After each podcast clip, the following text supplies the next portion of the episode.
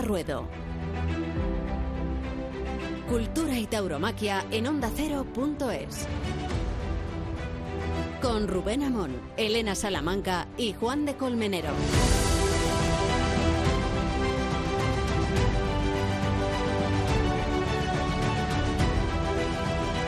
¿Quién iba a decirle a Manuel Navarro que moriría de una enfermedad desconocida en Occidente, coronavirus? Había convivido él con otras muchas, porque fue niño de la posguerra en Albacete y porque sus aventuras de misionero, de misionero taurino, le llevaron a colonizar las tierras de Mozambique, de Angola y de Filipinas.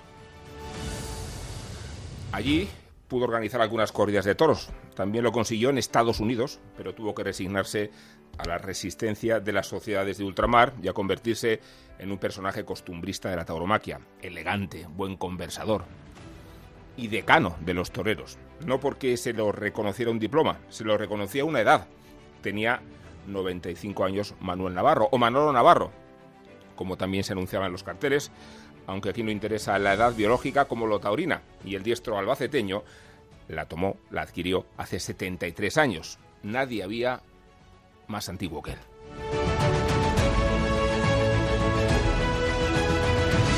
El cartel del acontecimiento oficiado en Valencia es a la vez enjundioso e inquietante. Enjundioso porque fueron padrino y testigo Gitanillo de Triana y Luis Miguel Dominguín. E inquietante porque son los mismos toreros que acompañaron a Manolete en la tarde fatídica de Linares apenas unas semanas después de que Navarro adquiriera el rango de matador. Y lo mantuvo lo que pudo, entre vaivenes y cornadas. Diez años se prolongó su carrera hasta que decidió retirarse en México. Le quedaban 62 años de vida, o sea, una vida entera que terminó extinguiéndose hace solo unos días en un hospital de Madrid. Navarro había contraído el coronavirus en la residencia Reina Sofía de las Rozas, la zona cero de todas las residencias, la más afectada por la epidemia y la más precaria en sus medios para contenerla, no por la voluntad y el riesgo de los sanitarios y celadores, sino por la impotencia de responder a una criba despiadada. Así nos la contaba uno de los residentes en el centro de Madrid. Tengo, no llega a 80 años todavía, pero tendré derecho a vivir, no sé. Eh, yo es la forma más civilina que he visto en mi vida de morirte, porque aquí ya convivimos con la muerte, convivimos con la muerte, no sabemos cuándo, no podemos salir de las habitaciones, no tienes contacto con tu familia por teléfono. Aquí nadie sabe absolutamente nada. Pero claro, cuando ves si el de la habitación tal, no, se la han bajado y ya te enteras que se han muerto. Hablaba Víctor, hablaba Víctor con el seudónimo de una persona cuya identidad algún día revelaremos. Muy taurino, Víctor, muy amigo de Manolo Navarro.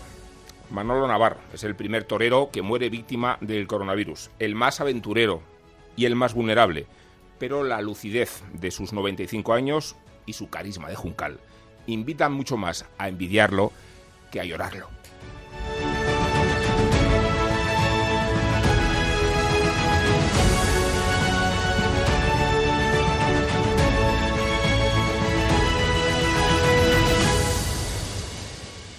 Onda Ruedo Cultura y tauromaquia en onda ondacero.es. El toro, el campo, la lidia. Onda Ruedo, cada semana en onda ondacero.es. Con Rubén Amón, Elena Salamanca y Juan de Colmenero.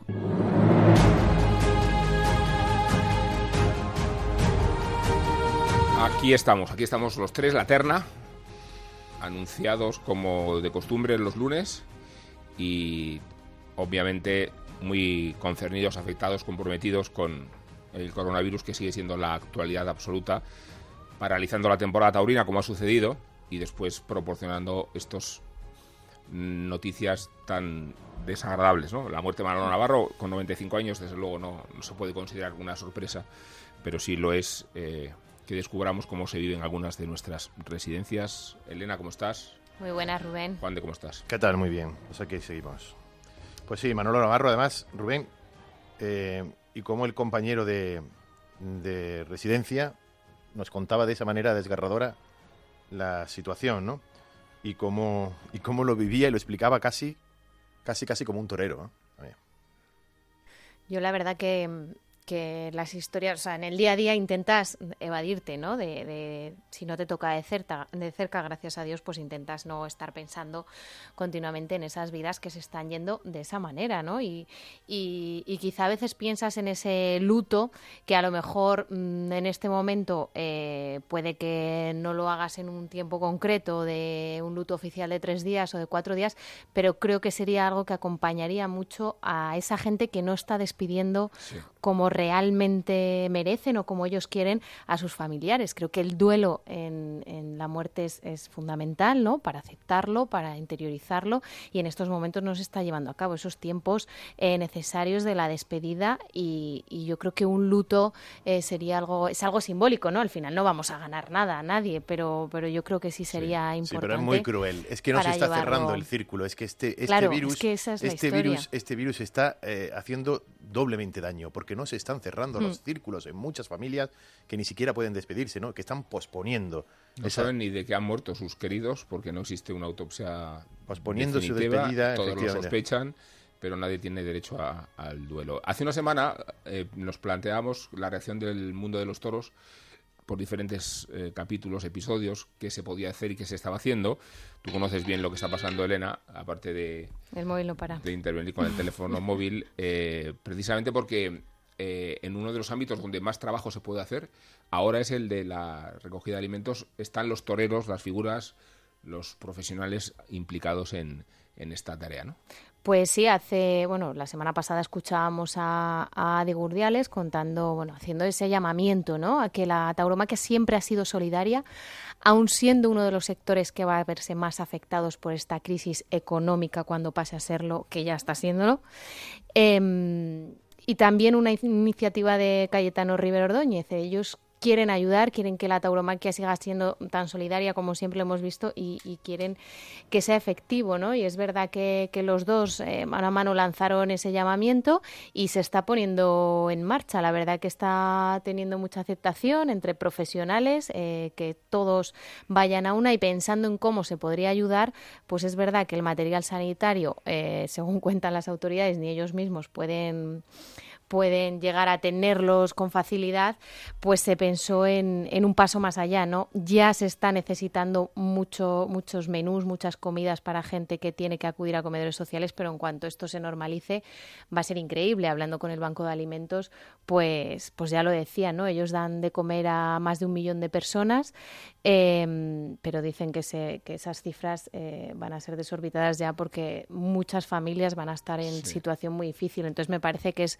que es una gran idea el, poner la ayuda y la colaboración eh, en, los alimentos. Eh, la campaña creo que, va a lanzarse pues ya en estos días y, bueno, pues nace de, los profesionales, ¿no? de los toreros, de, ellos quieren que, que, salga adelante y que se ayude, pues bueno, a cuanta más gente mejor, sean los que sean, aunque sea uno, va a ser bueno. Si en el buscador de Google pones torero comprometido, te sale Miguel Ángel Pereira. Miguel Ángel, ¿cómo estás?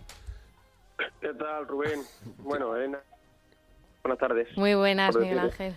Bien, eh, bueno, primero, ¿cómo te encuentras tú? Eh, imagino que muy afectado por lo que está sucediendo. En el plano particular, ¿cómo estás tú, Miguel Ángel?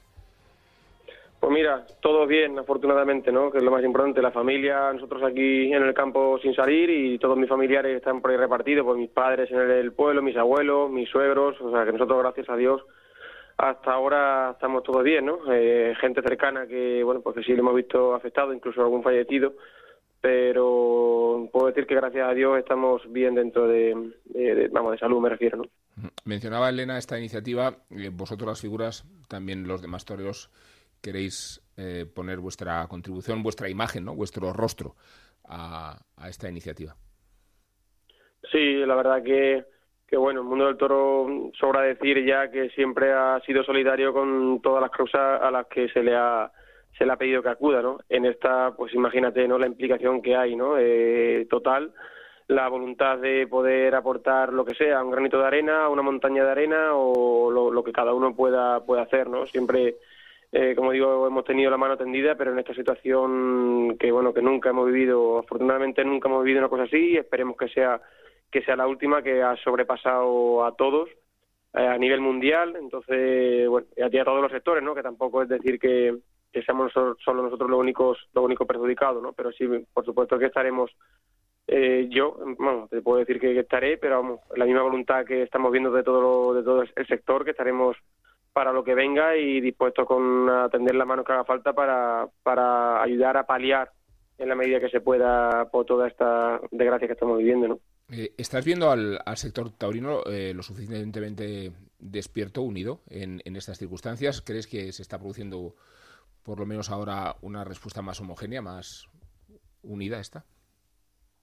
Sí, hombre, creo que hay una respuesta solidaria, ¿no? Yo, por lo menos, por la parte que conozco, los, toreros tenemos, bueno, cierta eh, o más actividad, eh, como te digo, es la parte que conozco. Igual, eh, al, no estar metido en ningún grupo, en ningún chat de otros sectores, pues no, no puedo decir, pero imagino que será que será igual, ¿no? Pero los compañeros, por como digo, por el chat que tenemos, los grupos de, toreros que hay, pues sí hay mucha implicación y, estamos viendo ¿no? que muchos de los toreros pues eh, a nivel local o de su ciudad, de centros que conoce, pues está poniendo iniciativas y, está ayudando, ¿no? Yo creo que, bueno que esa es la mayor voluntad a día de hoy, ¿no? El, poder ayudar ahora mismo a, nivel sanitario, ¿no? Lo que vaya a venir después, pues creo que habrá tiempo de resolver y de y de estudiar cuál será la mejor forma ¿no? para, para paliar digamos a nivel digamos profesional pero que ahora mismo lo más importante es en la salud atender o, eh, intentar atender a, y ayudar en, todo lo, que se pueda y creo que eso es ahora mismo lo primordial ¿no?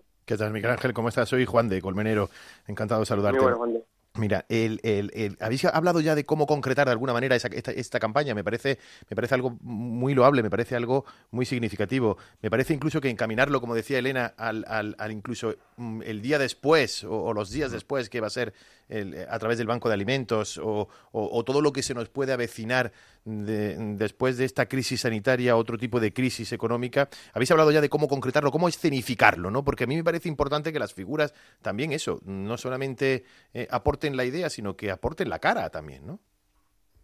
Sí, como te digo, a nivel profesional a mí se me escapa, la verdad. Yo creo que, bueno, no me atrevería a dar una propuesta porque ahora mismo es que ni, ni la he pensado y aparte eh, se me escapa porque creo que el, el, el panorama no va a tener absolutamente nada que ver con la crisis del, del 2008, ¿no? Ahora lo que, bueno, pues eh, lo que estamos hablando, ¿no? Eh, sí que veo y, y, noto pues, muchas iniciativas de, pues, se me viene Álvaro Lorenzo, se me viene Román, se me viene Juli, se me vienen muchos toreros que, que cada uno a la medida de sus posibilidades, pues estamos dando un, paso adelante, ¿no? Y, con, como digo, cada uno en, la medida de su situación y de, y de, sus posibilidades, ¿no? Pero a nivel eh, humanitario, sanitario, o, o, bien no sé si se, se canalizará a través del banco de alimentos, eh, no lo sé, ¿no? Porque ahora mismo esto está sobrepasando a todos, ¿no? Pero a nivel profesional, ¿qué pasará el día eh, cuando esto, si Dios quiera, acabe y en principio debe de reanudarse la actividad normal? sinceramente es que no, no sé cómo, cómo vamos a volver al, al mundo real. ¿no? Ahora mismo no, vamos, sé evidentemente que vamos a partir de cero total, pero que no sé cuál, que, si habrá algún tipo de, reestructuras, si a nivel interno están pensando en algo, si a nivel ministerial también, pues a través de la fundación tienen tenido más contacto con el con el ministerio para, para con el ministro perdón para ver si hay algún tipo de ayuda solución yo hasta ahí como te digo honestamente se me escapa ¿no? Miguel Ángel, la verdad que, lo que podemos sacar también en positivo de estas circunstancias eh, es una iniciativa que también llevas tú a cabo y es, bueno, pues esa labor de divulgación, ¿no? De enseñarnos cómo es vuestro día a día en el campo, en el que no paráis, porque no se puede parar, el campo no puede parar. Y, la verdad que, bueno, desde aquí te, lo agradecemos, esa ventana que nos abres a tu casa, al campo, y en el que te podemos ver pues en un ambiente diferente que, vestido de luces, ¿no? La verdad que no sé si tú también te lo estás pasando muy bien con esos vídeos. Hombre, para mí es, es, algo nuevo, ¿no? Ya hacía muchos años que me quité a título personal de, las redes sociales, aunque estaban las oficiales, y es verdad que, que bueno, que, que a lo mejor de no haber sido por esta situación, pues esa ventana nunca la nunca la habría abierto no porque pues mi tiempo pues lo dedico pues a, entrenar más todavía a salir de viaje a, torear a tentar y esa parte bueno pues queda queda pues para para aquí para para la intimidad no debido a esta a esta circunstancia a esta a esta situación pues eh, pensé en que podía ser mm, o podía servir, ¿no? De alguna forma, oye, pues mm, distraer Hmm. siete, cinco, doce minutos al día eh, a ta- tantísima gente como están, están ahora mismo eh, pues con- confinados en, en sus casas, ¿no? Y bueno, y qué mejor que contar eh, lo que es el día a día del campo. Aquí no se prepara nada, no hay ningún vídeo que sea precisamente preparado a, a conciencia, ¿no? Bueno, eh, los lotes, pues bueno, tienes que ir precisamente a contar qué tipo de toro hay, que, pero las actividades que se hacen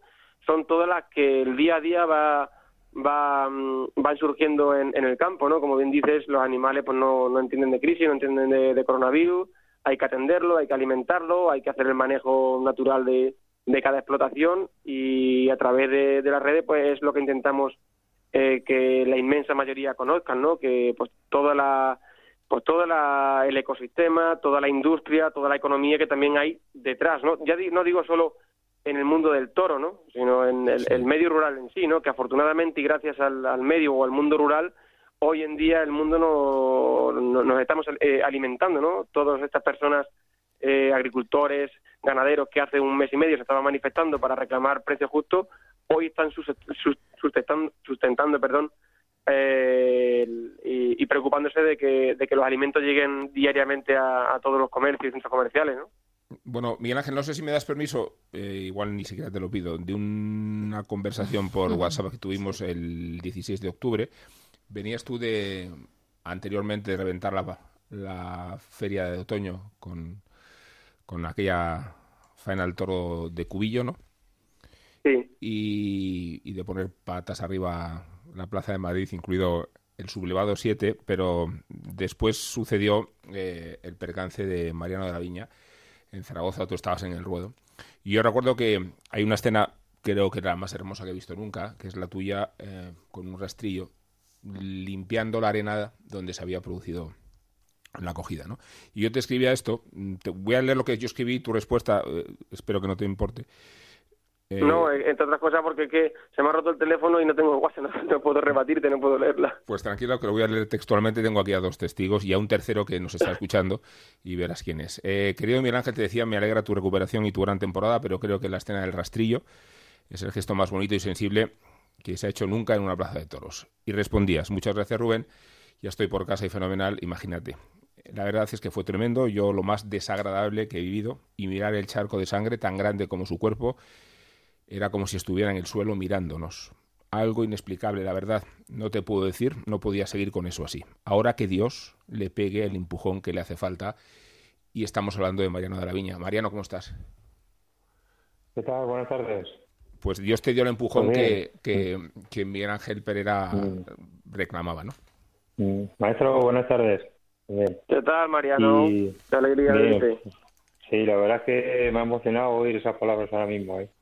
Y bueno, pues, pues bien, aquí luchando y, y tratando de tirar para adelante y, cada día pues haciendo lo que puedo en, el tema de recuperación.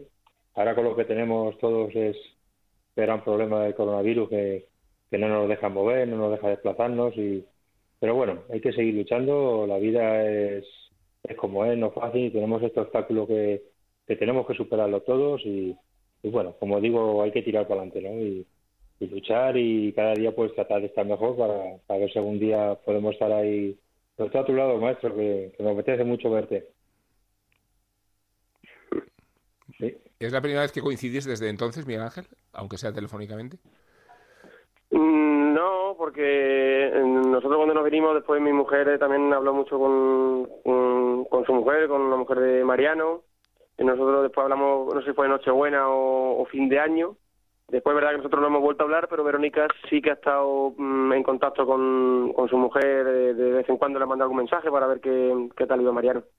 Fíjate que el otro, día hablamos con Gonzalo Caballero y nos contaba que ellos, eh, los toreros, sois un ejemplo ya no solo de sacrificio y de capacidad de, heroísmo, sino que sois superhéroes porque venís del más allá. O sea, que, que los, que volve, los que volvéis de allá, donde creíamos imposible que era, que era remediable. Eh, Mariano, eh, ¿tú, ¿tú cómo has vivido eh, este regreso a la, a la vida de esta forma tan increíble, tan milagrosa? Sí, pues bueno, pues, pues de alguna manera, pues co- co- cuando fui tomando conciencia de lo que ya me pasó, porque pasé tantos días en la UCI durmiendo, digamos, ¿no? Que no estaba inconsciente. y ya conforme me iba de, conforme me desperté, pues ya fue asimilando lo que me pasó, el doctor Carlos Bacarreres eminencia y bueno, para mí es como si fuera un padre ahora mismo, pues me fue contándolo todo lo que pasó, cómo fue toda la operación y, bueno, pues hay que asimilarlo porque porque la vida te, ha puesto esta, esta traba, ¿no? Y ahora mismo pues pues hay que superarlo, ¿no? Mentalmente la verdad es que estoy muy bien, que, es una cosa que, los toreros los toreros vivimos con ello y sabemos lo que puede pasar, sabemos lo que hacen los toros y a mí me ocurrió eso, ¿no? Y, ya te digo, pues cada día luchando por estar mejor y, tratando de superarlo físicamente y emocionalmente y mentalmente. Decías que mentalmente estás bien, físicamente, ¿cómo te encuentras? ¿Cuáles son las secuelas y, qué te queda recuperar todavía? Las secuelas, bueno, son lo primero, lo más importante es lo del nervio ciático, que todavía el pie no me, del pie izquierdo de la rodilla hacia abajo, el pie todavía no me responde. Pero bueno, también me dijeron los médicos que, que la lesión esa del nervio ciático va a tardar bastante tiempo, puede tardar un año, un año y medio, o, no se sabe, ¿no?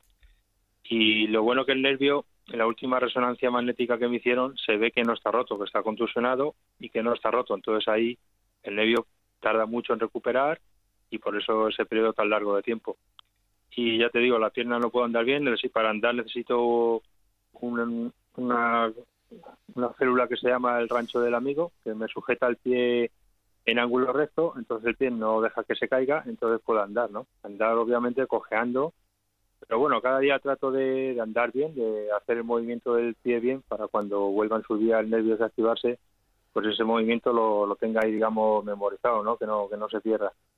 Y luego también tengo la clavícula, el hueso de la clavícula izquierda afuera, también me tienen que operar. Y de una hernia inguinal, pues también me tienen que operar.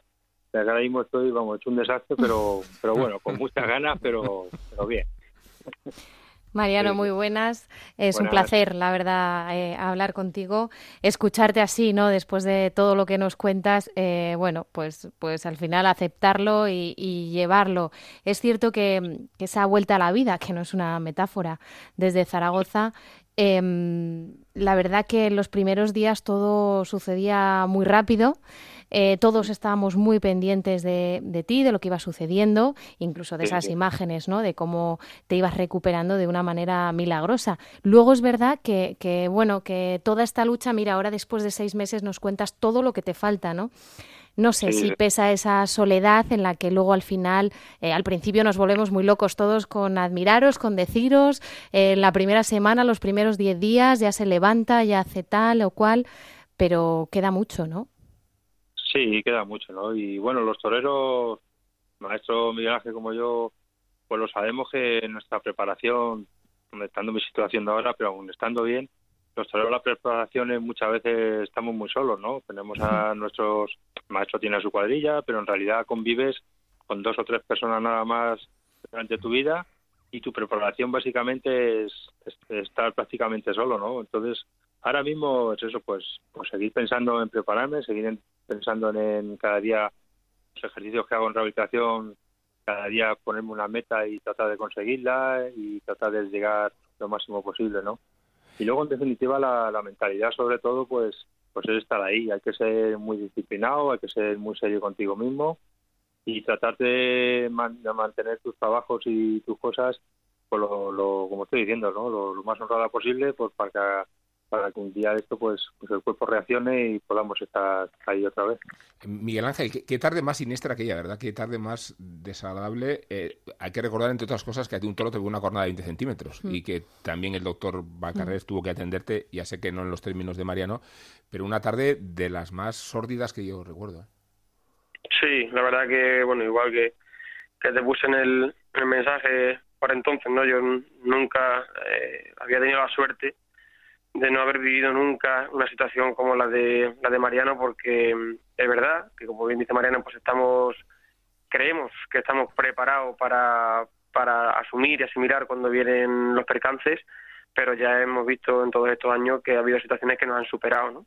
sin olvidarnos de Víctor Barrio de Iván Fandiño de jornadas muy graves que el año pasado fíjate la de Román en Madrid y lo de Mariano mm, que fue fue brutal, ¿no? Fue una cosa brutal, una cosa que no que sí, que, que piensas que puede pasar, pero que, que cuando pasa te, te sobrepasa, ¿no? Allí nos quedamos todos con el ánimo de, bueno, de, creo que hubiera sido lo correcto o debe de ser lo correcto y habrá que replantearse ante una situación así en la que un hombre, un mm. compañero se está, entre la vida y la muerte, pues suspender un festejo porque no tiene ningún sentido, ¿no? Ni para el espectador que lo está viendo ni para los profesionales que lo tenemos que, poner delante, ¿no? Y ya te digo que, que lo que allí se vivió pues también nos debe de hacer reflexionar sobre eso. Hmm.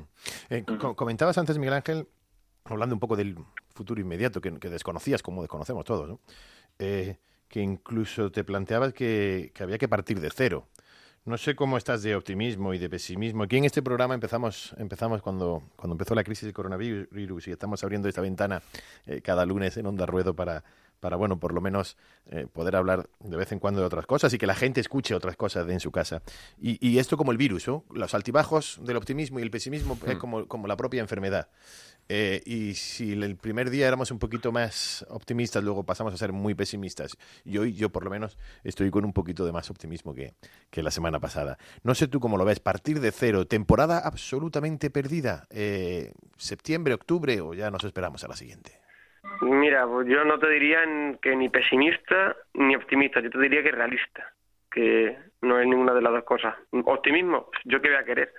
¿Dónde? Ojalá y, nos dijeran cuando acabara abril, oye, en mayo, eh, empezar a hacer campo ya, que en, junio, media de junio, va a haber los primeros festejos.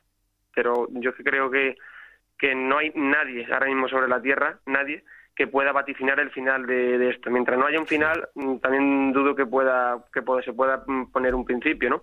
Aparte de que pienso, es una opinión personal, que es la que yo hablo con mi mujer y con la gente mía cercana, digo, esto no va a ser, por ponerte un ejemplo, que el día 1 de julio se confirma oficialmente que no hay ningún contagiado en España, ni ingresado, ni en su casa, y el día 2 aquí vuelve todo a la normalidad. Creo que va a haber una psicosis muy grande. Creo que mm, ya estoy oyendo algo también de que van a evitar eh, va a ser todo muy, paulatino, van a, van, a evitar pues, todo tipo de espectáculos que, que concentra a, la gente. Y yo, mm, sinceramente, me gustaría, me gustaría no sentir que este año lo pasamos en blanco. Me gustaría no sentirlo, pero si me piden mi opinión, eh, ahora mismo es lo que me invade. Es muy probable. me gustaría decirte, no, yo pienso que a último de agosto, en septiembre, se van a dar todas las ferias que están, que están ojalá, ojalá. Pero mi, mi sensación por lo que estamos viviendo, por el desconocimiento que hay, el descontrol que hay, la, la, la, la gestión tan brillante que están haciendo de, de todo, ¿no? Que bueno, que es para tocarle las palmas a todos. Pues creo que esto mm, no, no, no, no, no atisbamos un final. Entonces, mientras no haya un final, va a ser difícil pensar en un, en un comienzo. Ojalá, ojalá y pueda ser real todo eso de que las fe algunas de las ferias que se han perdido ahora y se están posponiendo desde, desde ya, se puedan ubicar en, a final de año, ya en, septiembre, octubre, y si el tiempo deja, ojalá que en noviembre, ojalá. Pero ya digo, es una cosa para mí, es una cosa es pensarlo y otra cosa es vivir con los datos, vivir con las noticias, vivir con la información del día a día y, es lo que estamos viviendo. Me gustaría decirte otra cosa, pero esa es mi sensación y ojalá, ojalá, y me tengáis que recordar el día de, aquí a cuatro o cinco meses como que me equivoqué en la entrevista de hoy, pero esa es la sensación que tengo ahora mismo. Mariano, eh, no queremos... Eh, añadir más problemas a los que tienes, que, suficientes tienes, pero imagino que también estarás muy preocupado por tus compañeros de escalafón, por los subalternos, que creo que es el gremio más expuesto, eh, entre otras razones porque muchos desde octubre en realidad no están toreando, los que fueron a América todavía han tenido ahí un margen, pero imagino que también estás muy preocupado por la situación de los subalternos, ¿no? Sí, como bien ha explicado el maestro Miguel Ángel, pues la situación es mala para todo el mundo, ¿no? Sobre todo esos compañeros que, se quedan aquí en España, que llevan desde octubre sin ponerse delante, ya iba a empezar la temporada y por la situación que tenemos, pues no se sabe ni cuándo ni cuándo va a empezar, pues es muy es muy preocupante, ¿no?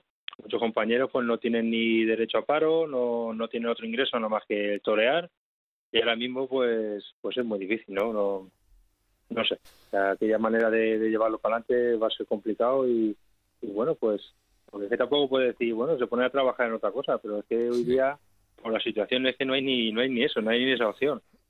Ya veremos a ver ahora el gobierno en el plan taurino, pues, no sé, saca algún tipo de ayudas y algún tipo de cosas que, de alguna manera esta gente pues se, puede agarrar a eso, ¿no?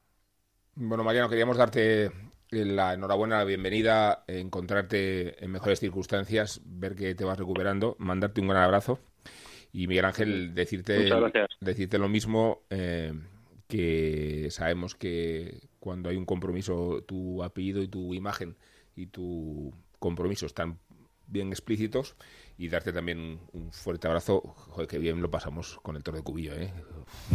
Muy tarde más intensa, madre mía. habrá que verla, habrá que verla en vídeo. sensaciones. Habrá que volverla a ver en vídeo. Saltó la guinda, pero la verdad que no se me borran esas sensaciones ni, ni, ese recuerdo que tengo de esa tarde, ¿no? Pero no te das cuenta, Miguel Ángel ha dicho, faltó la guinda, es que nadie se acuerda de la espada. ¿Te das cuenta cuando una faena trasciende la espada? Sí, la, verdad que sí, pero bueno, también, aunque te digo una cosa, también, visto lo visto, de poco me hubiera valido para esta temporada, no me hubiera podido rentabilizar ese triunfo.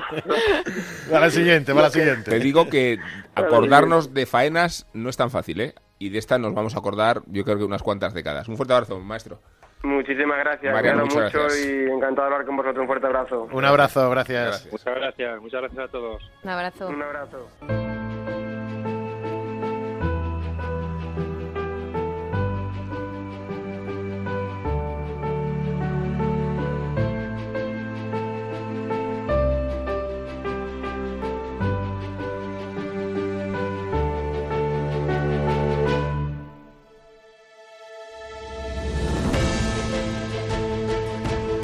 Es el momento de cambiar de tercio, o más que de cambiar de tercio, es el momento del quite de Chapu a Paulaza. Hay un mundo de cosas que hacíamos ayer y que hoy parecen imposibles. ¿Cómo echo de menos subirme a un tendido de una plaza de toros con la gente? Cerca de la gente, oliendo a la gente, humo de puro, sudor, perfume caro, esperanza. Gente con otra gente, gente apoyada en otra gente, Echo de menos al de al lado, al de delante y al de detrás. Añoro hasta ese tipo que te susurra la corrida entera como si estuviera sentado en la barrera de tu cerebro. Echo de menos hasta el que me da la pelmada, al que me echa el humo. Y tú, que venías de comer, largo de sobremesa, metido ya en hielo y me echabas el cubatilla por la espalda. A ti también te echo de menos. Me falta el que me clava las rodillas, el que no sabe sentarse, porque en los toros la gente no se sienta uno al lado del otro. La gente se incrusta y uno se mete la espalda entre las piernas del de detrás y al de delante se le acomoda el lomo entre los muslos como si lo cabalgaras. O no, mejor, como si lo estuvieras pariendo. Apreturas en la barra, gente al sol, cogotes, abanicos, calorina, gorritos de papel, moscas, cáscaras de pipas sobre los zapatos, vencejos raseando las cabezas en la tarde de la maestranza. Sol, sombra y ahora toda esta soledad. Qué ganas tengo de ir a los toros.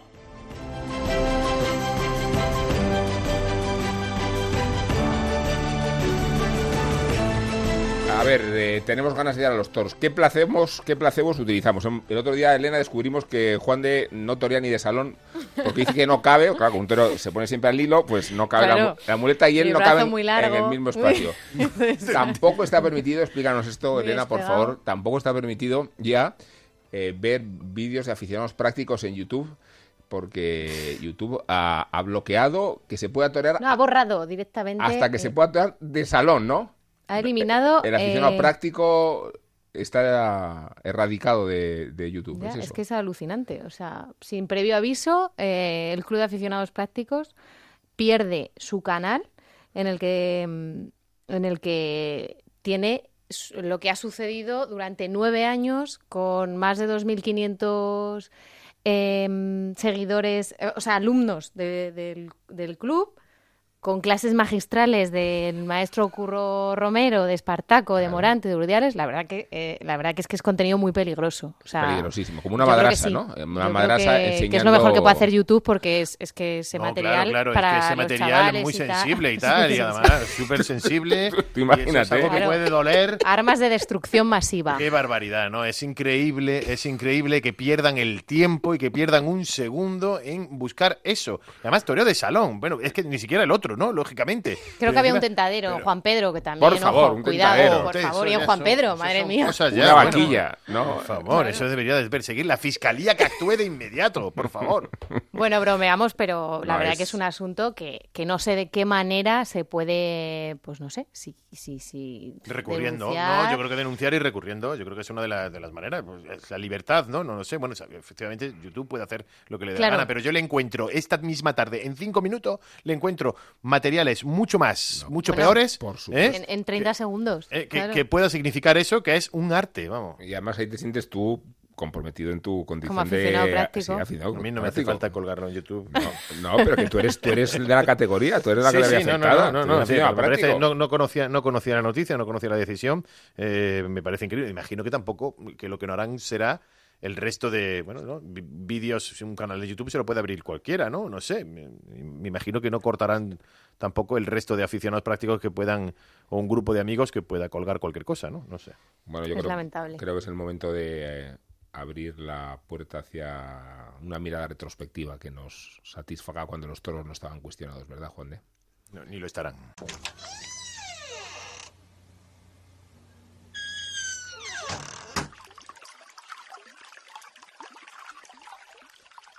Y aparecemos en el año 1891, en el corazón de Sevilla, en la sevillanísima calle de La Palma.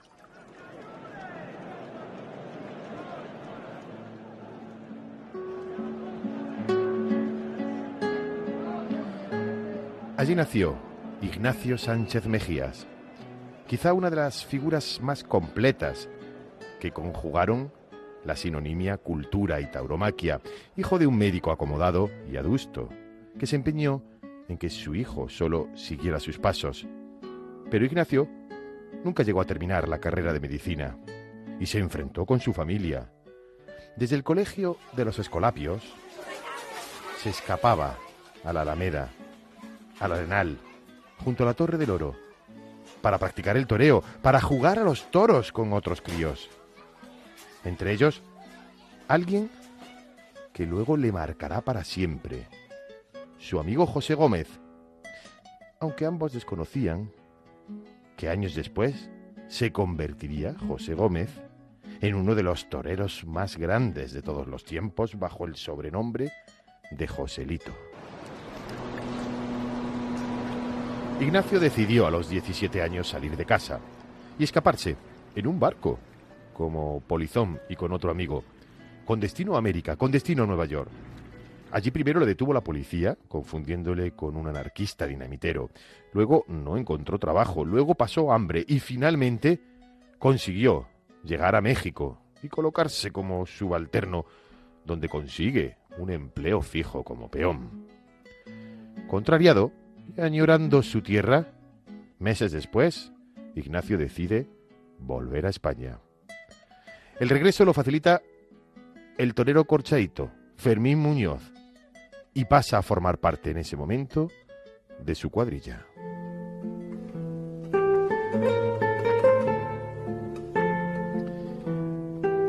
Así, en el año en el que los anarquistas fundan en España la CNT y España vive una continua agitación social, en ese momento regresa Sánchez Mejías a nuestro país, destacándose como un valeroso subalterno. Fue banderillero de Corchaito, de Belmonte, de Rafael el Gallo y por fin del menor y sin embargo más grande de los gallos, su amigo de la infancia, Joselito, quien le anima a ser matador. Y así lo hizo, primero novillero, luego se casó con la hermana del propio Joselito, doña Lola Gómez Ortega, y por fin llegó el día de su alternativa.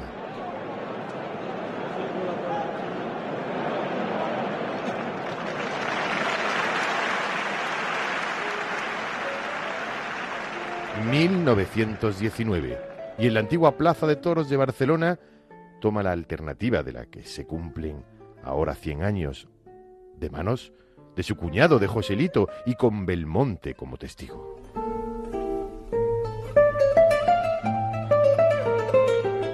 Y continuó toreando, intentando hacerse un hueco, y triunfó. No en vano le tocó torear precisamente en esa época, en los años dorados de la historia de la tauromaquia, en la época de Joselito y Belmonte. Pero el éxito de Ignacio se basaba en ser polifacético, con alardes temerarios, recibir sentado en el estribo banderillas por los adentros y toreo de rodillas. En 1920 llegó a contratar un centenar de corridas y solo dos cornadas que recibió ese año le impidieron alcanzarlas.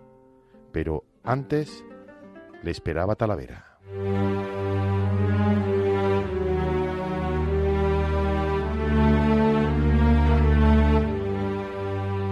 El 16 de mayo alternaba con Joselito cuando el toro bailaor de la ganadería de la viuda de Ortega, pequeño y burriciego, el toro solo veía de lejos, le dio una cornada en el vientre. Mientras lo llevaban a la enfermería, Ignacio mató al toro de su cuñado. Al terminar la lidia, cuando entró al ver el herido, el herido era ya cadáver. Ignacio lo veló esa noche y lloró siempre, inmortalizando la fotografía donde, abrumado por el dolor y sosteniendo con una mano la cara de Joselito, mientras con la otra acariciaba su cabeza yacente. Es quizá una de las fotografías más emotivas de la historia de la tauromaquia. Aquello le marcó para siempre y le acompañó toda su vida. Pero Ignacio siguió toreando unos años, pero en ese momento comenzaba la otra gran vida de Ignacio Sánchez Mejías. Porque si algo tiene de especial y que le ha hecho único es su faceta artística, literaria, cultural, teatral, musical. Valga la redundancia de todo con la tauromaquia. Pero en 1927 Ignacio se cansó y se marchó de los ruedos. Y lo primero que hizo fue reunir en su finca a los jóvenes poetas de la generación del 27. Allí nació la famosa generación del 27 y Sánchez Mejías formó parte, creó y convocó la primera reunión de la generación del 27. Escribió varias obras de teatro, sin razón, de corte psicoanalítico, que estrenó María Guerrero con gran éxito de crítica y se tradujo a varios idiomas. Falla, taurina, metafísica y autobiográfica, ni más ni menos, farsa poética muy de la generación del 27, y Las calles de Cádiz, gran musical para la Argentina, con golfillos de la isla, que incluía las canciones populares de Federico García Lorca.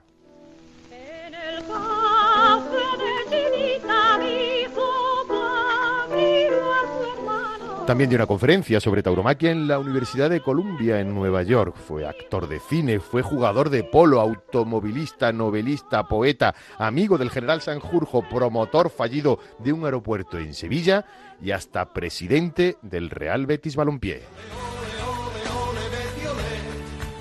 Pero en 1934, siete años después, no lo pudo remediar y volvió Ignacio a los ruedos y triunfó en Santander y luego en Bilbao.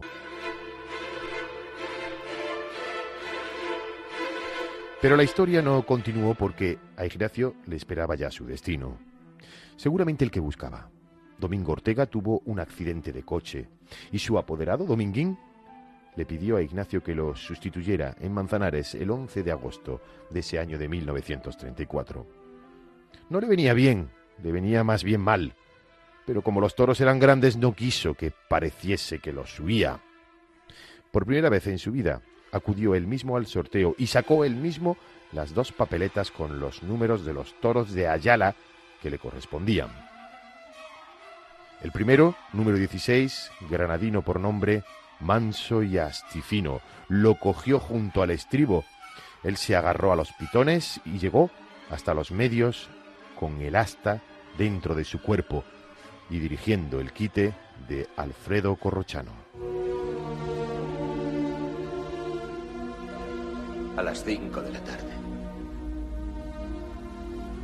Eran las cinco en punto de la tarde. Un no quiso que lo operaran en la mísera enfermería y pidió volver a Madrid. Pero la ambulancia tardó varias horas y el viaje fue muy malo. A los dos días se declaró la gangrena y murió sufriendo y delirando en la mañana del día 13 de 1934. Comenzaron los sones del bordón. Esa misma tarde empezó Federico García Lorca, su amigo, su compañero del 27, a escribir el llanto, porque tardará mucho tiempo en nacer, si es que nace, un andaluz tan claro, tan rico de aventura. Mucho tiempo en nacer, si es que nace un andaluz tan claro, tan rico de aventura. Y yo canto su elegancia.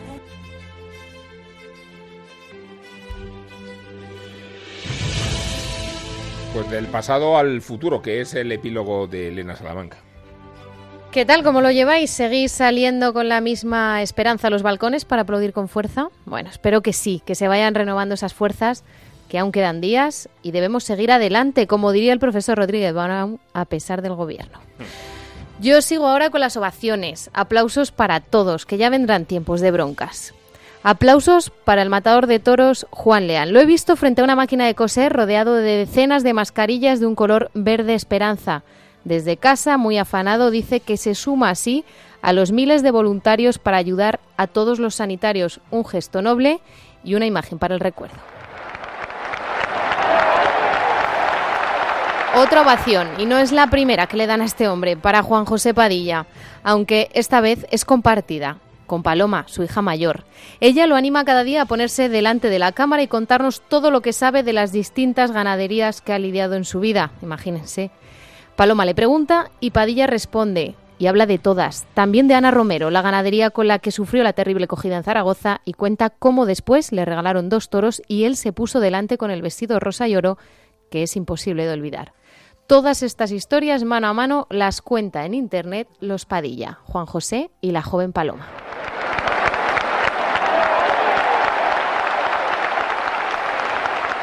Una iniciativa maravillosa también es la que han puesto en marcha en sus redes sociales el Círculo Taurino Puerta Carmona o la Fundación Víctor Barrio. Aplausos para ellos por lanzar dibujos para colorear que sirven para entretener a los más pequeños de la casa y además buscando siempre crear afición. Algo que siempre busca también la empresa Lances de Futuro de José María Garzón y ha creado un concurso de pintura para niños y ahora han puesto en marcha también un concurso de toreo en familia para que todos, grandes y pequeños, jueguen al toro desde casa.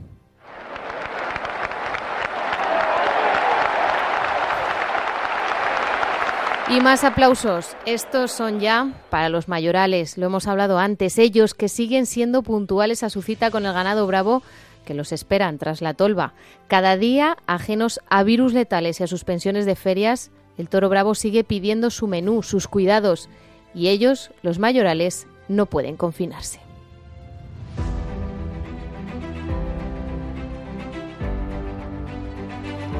Y nos vamos, nos vamos hasta la semana que viene en concreto. Volveremos, ya lo hemos pensado, con soluciones y placebos para vivir una temporada taurina sin vivirla en plenitud, porque de momento, Juan de, no podemos ir a la plaza. No podemos. Y el lunes de Pascua, ¿eh? Volvemos el lunes de Pascua. El lunes de Pascua, no El lunes de Pascua, que estaríamos hablando del domingo de resurrección, pero hablaremos de otra cosa.